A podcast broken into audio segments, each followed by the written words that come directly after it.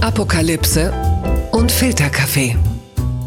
Die frisch gebrühten Schlagzeilen des Tages mit Mickey Beisenherz. Einen wunderschönen Montagmorgen und herzlich willkommen zu Apokalypse und Filterkaffee, das News Omelette. Und auch heute blicken wir ein bisschen auf die Meldungen und Schlagzeilen des Tages. Was ist wichtig? Was ist erwähnenswert? Niki Hassania ist heute übrigens nicht dabei. Sie hatte darauf bestanden, dass es Roland Koch Institut heißt. Daraufhin habe ich ihr gesagt, du machst jetzt mal eine kleine Pause. Du fliegst mal mit der Lufthansa nach Johannesburg. Das tut ja auch mal ganz gut. Gut, Roland Roland Koch hat ein so großes Ego, er wird wahrscheinlich selber glauben, dass das Roland Koch Institut heißt. Aber das klären wir vielleicht noch im Laufe des heutigen Tages. Ich habe aber eine Frau, die ich ebenfalls sehr, sehr schätze. Es ist die Wandlerin zwischen den Welten, Moderation, Literatur, moderner Feminismus, also irgendwo zwischen High Smith und High Heels. Guten Morgen, Laura Karasek. Guten Morgen, Miki. Laura, äh, hast du die Bilder gesehen von äh, den Warteschlangen vor den Wahllokalen in den USA? Das sind ja Kilometer. Ja, die sieht man ja schon seit ein paar Wochen und da beschweren sich ja auch Leute, dass da viele Lokale geschlossen worden sind, dort wo zufälligerweise vielleicht Demokraten wählen. Mhm. Das ja. hat mich doch etwas, ja, das ist ein merkwürdiger Zufall, möchte man meinen. Ja, das ist äh, absolut richtig, ja. Also das sind ja wirklich Schlangen. Sowas sieht man in Deutschland eigentlich nur, wenn in Berlin oder Hamburg eine 70 Quadratmeter Wohnung für 1800 Euro kalt weggeht. Oder natürlich in Köln, wenn Podolski eine Dönerbude aufmacht. Nichtsdestotrotz haben sich ja weit über 50 Millionen, wahrscheinlich sind es jetzt mittlerweile schon 60 Millionen, schon per Briefwahl entschieden. Wie das Ganze dann ausgeht, ist nach wie vor die ganz große äh, Blackbox. Aber diese Shitshow wird ja irgendwann beendet sein. Das soll heute aber gar nicht so sehr unser Thema sein. Vielmehr das hier. Die Schlagzeile des Tages kommt von der Mopo, der Hamburger Morgenpost, Brandanschlag auf das Robert Koch Institut. Unbekannte haben nach Angaben der Polizei ein Gebäude des Robert Koch Instituts in Berlin attackiert. Gegen die Fassade seien in der Nacht zum Sonntag Brandsätze geworfen worden, teilten die Ermittler am Morgen mit. Es sei jedoch niemand verletzt worden. Äh, noch ist auch nicht klar, also wer es gewesen ist. Eine politische Motivation äh, wird geprüft. Ich glaube, man kann davon ausgehen, äh, dass es eine gibt, oder Laura? Meinst du, Miki?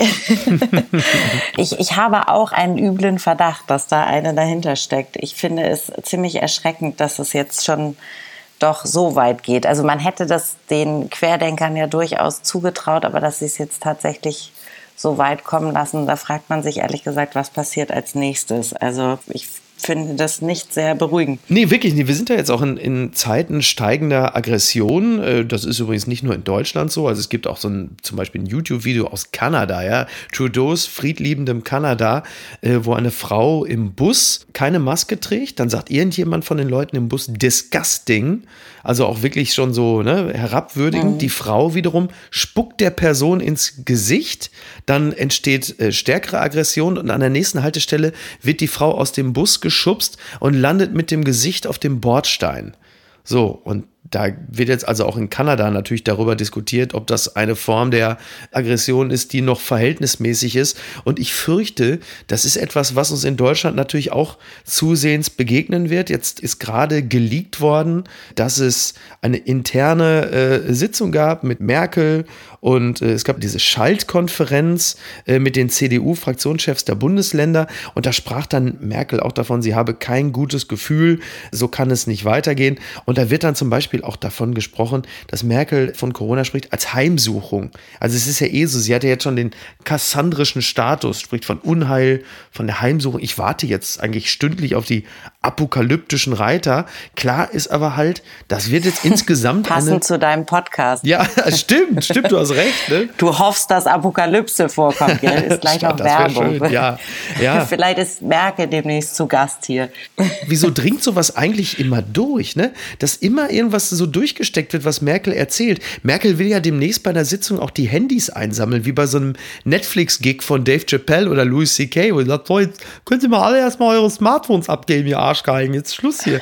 Aber das ist, äh, ich weiß, boah, also wenn ich jetzt so darauf blicke, die nächsten Monate, Merkel sagt ja auch schon keine großen Veranstaltungen bis Februar, ich glaube, jetzt wird alles so langsam einkassiert, was wir so an Freiheiten genossen haben in den letzten Monaten. Andererseits, wie soll es jetzt auch laufen?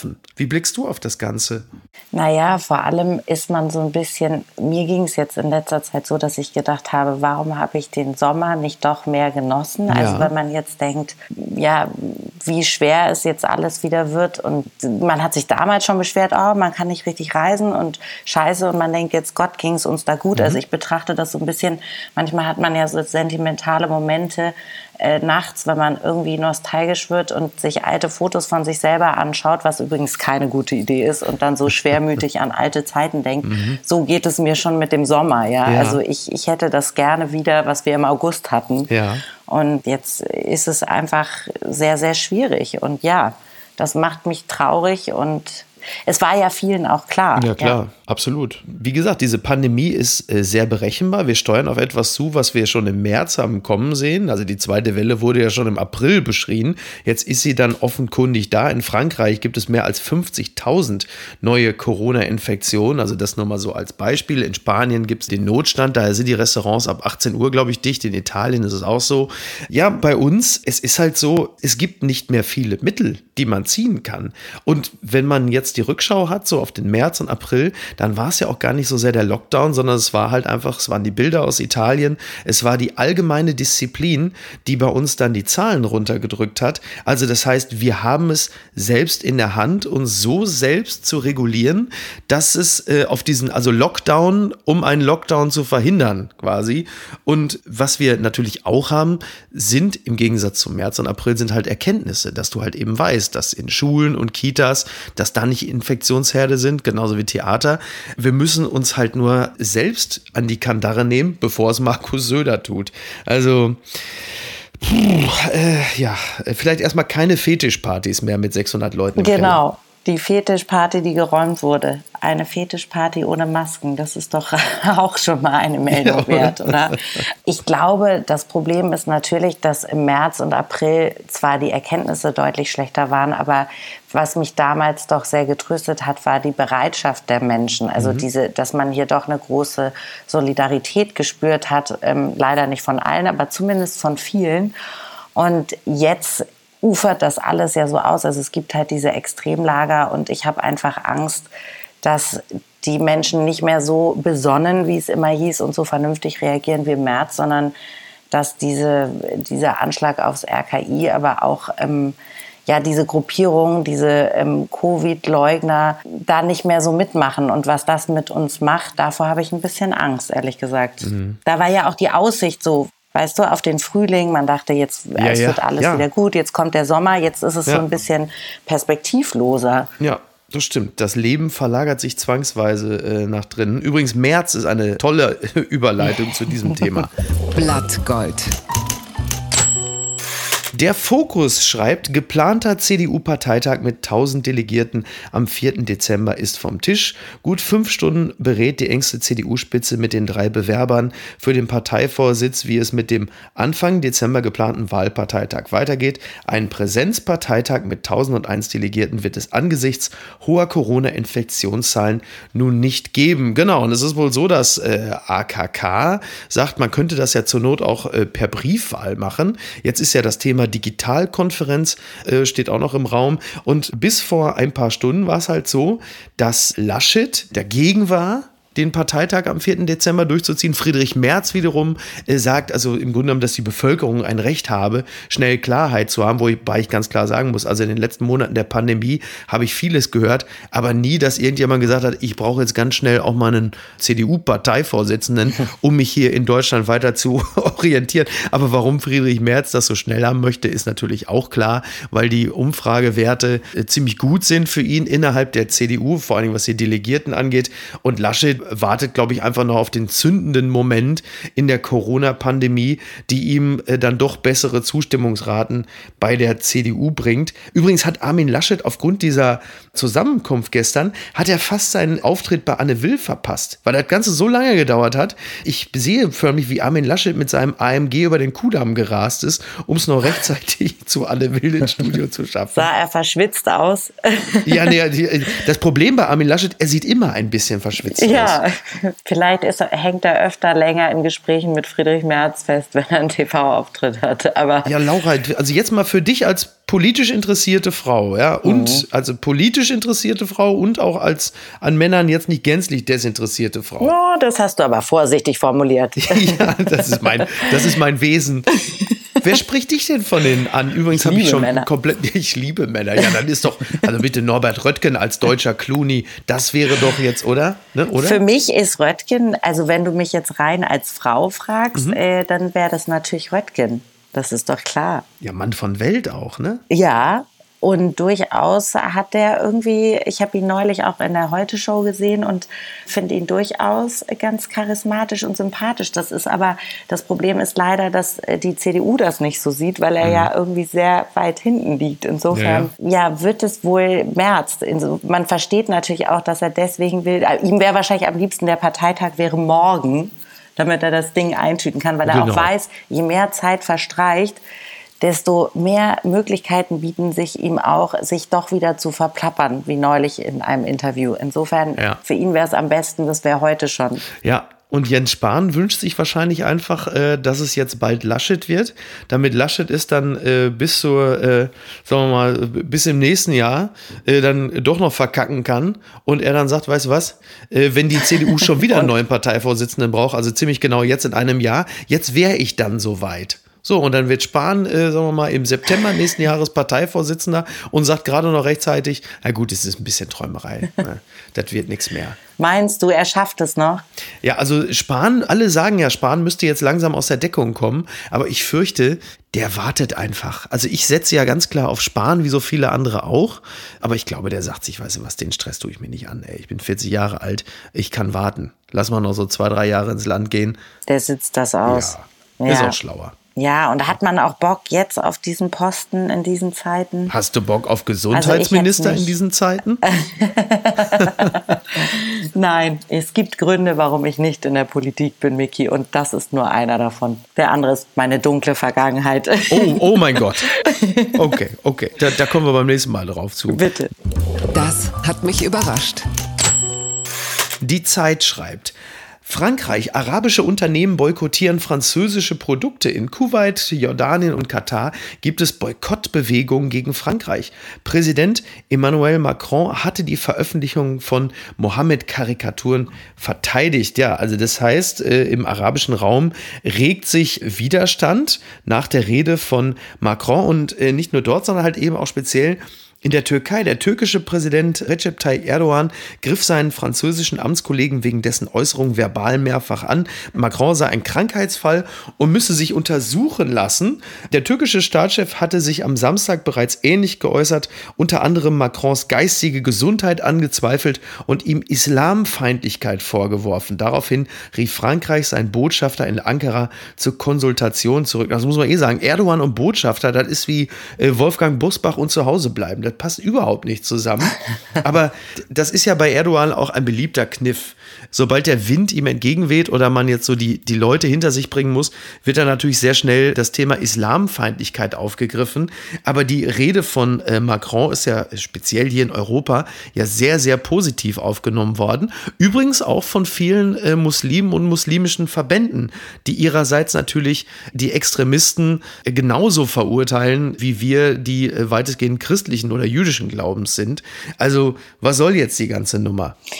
Ich finde es vor allem schwierig, diese Methode anzuwenden, die sich jetzt auch bei anderen Politikern irgendwie beliebt zu sein scheint, nämlich einfach äh, immer zu sagen, der, der, der Gegner oder äh, jemand sei geistig nicht gesund. Also, dass das mhm. dann immer als erstes Argument kommt, finde ich schon sehr schwierig. Ja, und sehr, aber ich meine, das ist ja ein rabiater Ton, der für Erdogan ja sehr typisch ist, während Macron ja im Grunde genommen ja, er hatte ja gesagt, wir werden den Säkularismus fördern, wir werden nicht auf Karikaturen und Zeichnungen verzichten, auch wenn andere sich davon zurückziehen. Und letzten Endes ist das ja kein, keine Islamfeindlichkeit, sondern es ist ja nur, es bedeutet ja nichts anderes als eine, eine, sagen wir, eine modern gelebte Religionsausübung bedeutet halt auch in seinem Glauben so fest zu sein, dass man kleineren und größeren Verletzungen standhält. Das kann man, glaube ich, auch von äh, Muslimen erwarten. Ich meine, als Christen ist man das ja gewohnt, dass sämtliche Apostel, Propheten, äh, Jesus, wer auch immer da kommt, veralbert wird. Das muss man wahrscheinlich dann in einer aufgeschlossenen Gesellschaft auch als Muslim hinnehmen. Und das tun ja tatsächlich auch die meisten. Nur die, die es nicht hinkriegen, die fallen natürlich besonders auf, weil sie dann auch besonders radikal sind. Was ja auch gut und richtig ist, dass du, was du sagst, also diese modern gelebte Religion. Ich als Atheistin habe da ohnehin meine Schwierigkeiten mit das mhm. so nachzuvollziehen, diese Empfindlichkeit. Aber ähm, ja, es wäre wichtig, dass das passiert in allen Religionen und ich finde es gut, wenn äh, ich finde es gut, was Macron gesagt hat. Ja, ja. ja total. Also wie gesagt, ich meine, äh, es ist völlig klar, dass alle in den freien Gesellschaften, äh, nach Möglichkeit in allen Gesellschaften, ihren Glauben frei ausleben dürfen. Aber man muss es halt eben auch ertragen, wenn die Reflexion des Glaubens oder dessen Symbole halt, wenn es dann auch mal etwas unangenehmer äh, ausfällt. Das ist im Jahr 2020, glaube ich, von allen zu erwarten. Anders wird es nicht gehen. Schön wäre es, Mickey. Ja. Ich dachte, du wärst längst tot. Und das bezieht sich natürlich auf den Flughafen BER. Die Berliner Morgenpost schreibt Planungsfehler, Riesenüberraschung. Flughafen BER, keine Rolltreppe führt zum Bahnsteig. Reisende am BER müssen ihre Koffer selbst die Treppen zum Bahnsteig runtertragen. Abwärts führende Rolltreppen gibt es nicht. Seit Sonntag heißt es am neuen Hauptstadtflughafen BER bahnfrei. Rund eine Woche vor Betriebsstart am neuen Airport eröffnet die Deutsche Bahn an diesem Tag offiziell den dazugehörigen Bahnhof. Ja, blöderweise äh, gibt es aber keine Rolltreppe abwärts. So, und äh, das liegt natürlich daran, dass äh, die Rolltreppen quasi nicht zur Deutschen Bahn gehören, sondern dass das ein Projekt war, was dann die Flughafengesellschaft äh, Berlin-Brandenburg, die sollten sich darum kümmern. Und da heißt es schlicht, äh, dass die Pläne abwärts führende Rolltreppen nicht vorgesehen hätten. das ist Berlin, wir könnten nur aufwärts. Vielleicht wollen die einfach, dass die Passagiere noch ein bisschen Kalorien verbrennen und ihre schweren Koffer schleppen, weißt du, und dass die alle so Arme haben wie hm. du, Miki. Das, ja, das, da, das kann ich natürlich allen nur empfehlen, aber das ist wirklich lange, harte Arbeit, das kann ich allen nur sagen. Wobei du hast natürlich völlig recht, weil die Leute, die die Rolltreppe ähm, abwärts nehmen müssten, die kommen ja gerade aus dem Urlaub und da hat man in der Regel ziemlich zugenommen. Ne? Und du hast total recht, das stimmt. Genau. Da kann man die Bollo noch mal schön verbrennen, wenn man, Total. weißt du, und dann überlegt man sich auch dreimal, wie viel man dann im Urlaub shoppen geht, ja. wenn man das noch die Rolltreppe runtertragen muss. Das ist eine Win-Win-Situation. ja, vor allen Dingen, äh, so wie ich das sehe, sind ja in den letzten Wochen auch eigentlich alle geschlossen nach Griechenland geflogen. Und wir wissen ja, was es da gibt. Also wenn da Saganaki, da, da ist ja im Grunde genommen nichts, was nicht mit Feta und Hack gefüllt wäre. Also von daher, wenn man da so in der äh, etwas spannenden weißen Leinenhose jetzt aus dem Flieger steigt, ich denke, das ist den Leuten auch tatsächlich zuzumuten. Du hast völlig recht doch, doch. Das ist doch in der Planung sehr umsichtig berücksichtigt worden, ja, gegen auch. die Verfettung der Gesellschaft. Das ist doch großartig.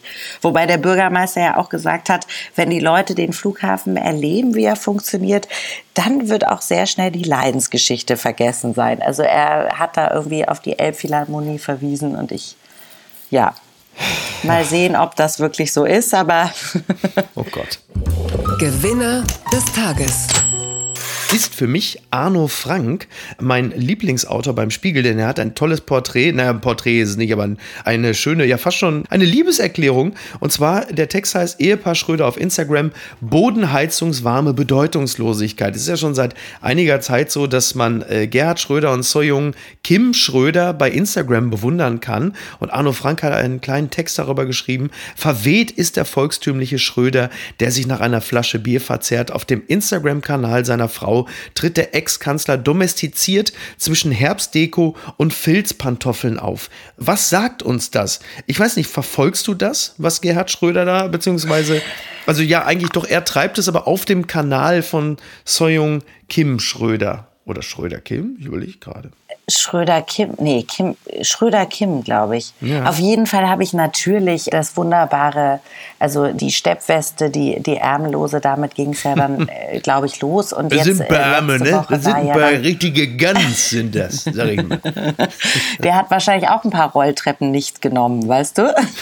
Sonst kriegt man solche Arme nicht. Ja. Dann habe ich natürlich letzte Woche diese Hagebutten äh, und den wunderbaren Tipp, dass man daraus doch Juckpulver machen soll. Das das trendete ja auch auf Twitter. Also da haben ja, ja Leute geschrieben, dass die Hagebutten sind jetzt das Bananenbrot der zweiten Welle. Also ähm, oh, schön. ganz schön.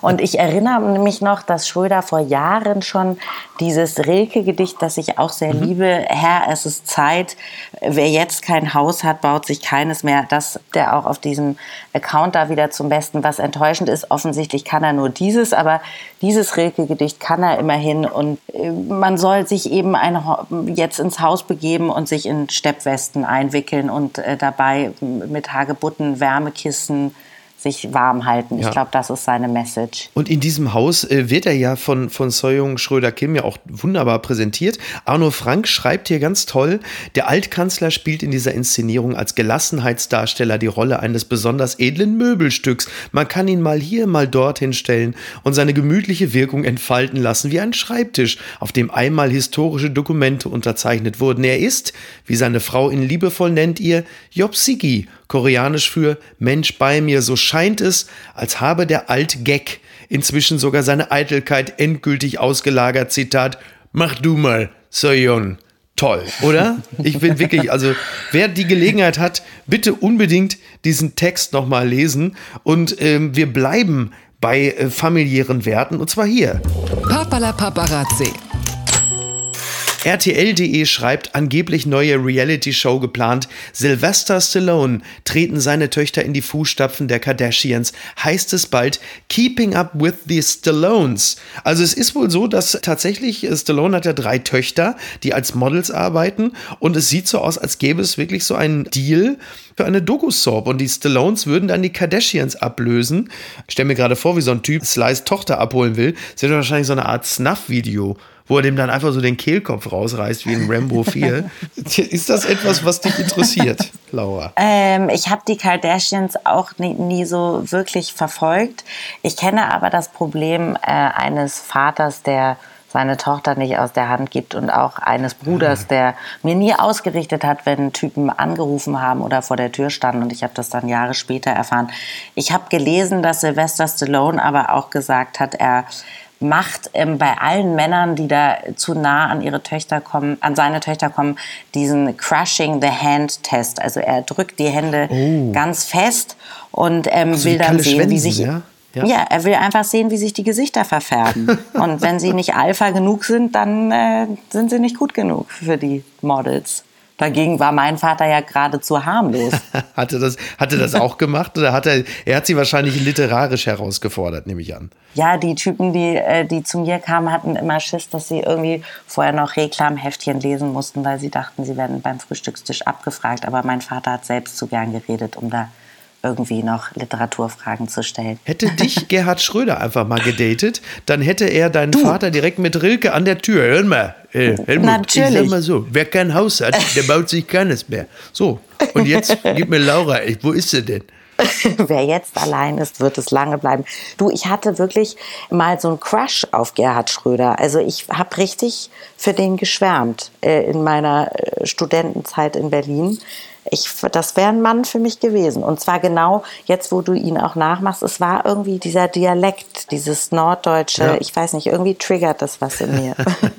Ich dachte ja auch, wir sprechen hier nicht so viel über Fakten, sondern mehr über Gefühle. Ja, aber und, und da wurde ich unter falschen. Ja, das, das, stimmt. wurde ich falsch geködert. Ja, das liegt aber auch ein bisschen, das liegt aber auch ein bisschen an meinem Ruf. Geschrödert. Ich war in den letzten Jahren jetzt nicht wirklich für Fakten bekannt und jetzt passiert das plötzlich. Ich habe dich, ich habe dich in die Faktenfalle gelockt. Aber wie, Micky? Dann machen wir das einfach so. Wir, wir, du bist herzlich wieder eingeladen und dann sprechen wir äh, noch mehr über Gefühle, denn ich glaube, die werden uns in den nächsten Monaten auch noch deutlich stärker dominieren, als das auch unter anderem Frau Merkel und Herrn Drosten lieb ist. Das fürchte ich auch. Und zwar keine schönen Gefühle Ja. und nicht mit Crush und Verknalltheit. Aber Oh Gott, wir ja. sollten alle irgendwie ein bisschen guter Dinge bleiben und uns an, wie es so klassisch heißt, aber ich finde es trotzdem richtig und wahr, einfach an kleinen Dingen erfreuen und erfreuen, dass es uns hier eigentlich doch sehr gut geht. So halten wir es. Liebe Laura, ich bedanke mich bei dir. Ich, wünsche mich dir einen schönen Montag und freue mich, wenn wir uns äh, bald wieder hören und sehen. Wo können wir dich als nächstes sehen, Laura? Jeden Donnerstag um 22.45 Uhr auf ZDF Neo. So, das, das wollten wir noch nachtragen. So nämlich. Also, einen schönen Tag dir. Mach's gut. Dir auch, Bis denn. Ciao. Ciao. Die heutige Episode wurde präsentiert von Readly. Apokalypse und Filtercafé ist eine Studio Bummens Produktion mit freundlicher Unterstützung der Florida Entertainment. Redaktion Niki Hassania. Produktion Laura Pohl. Ton und Schnitt Mia Becker und Christian Pfeiffer. Neue Episoden montags, mittwochs und freitags. Überall, wo es Podcasts gibt.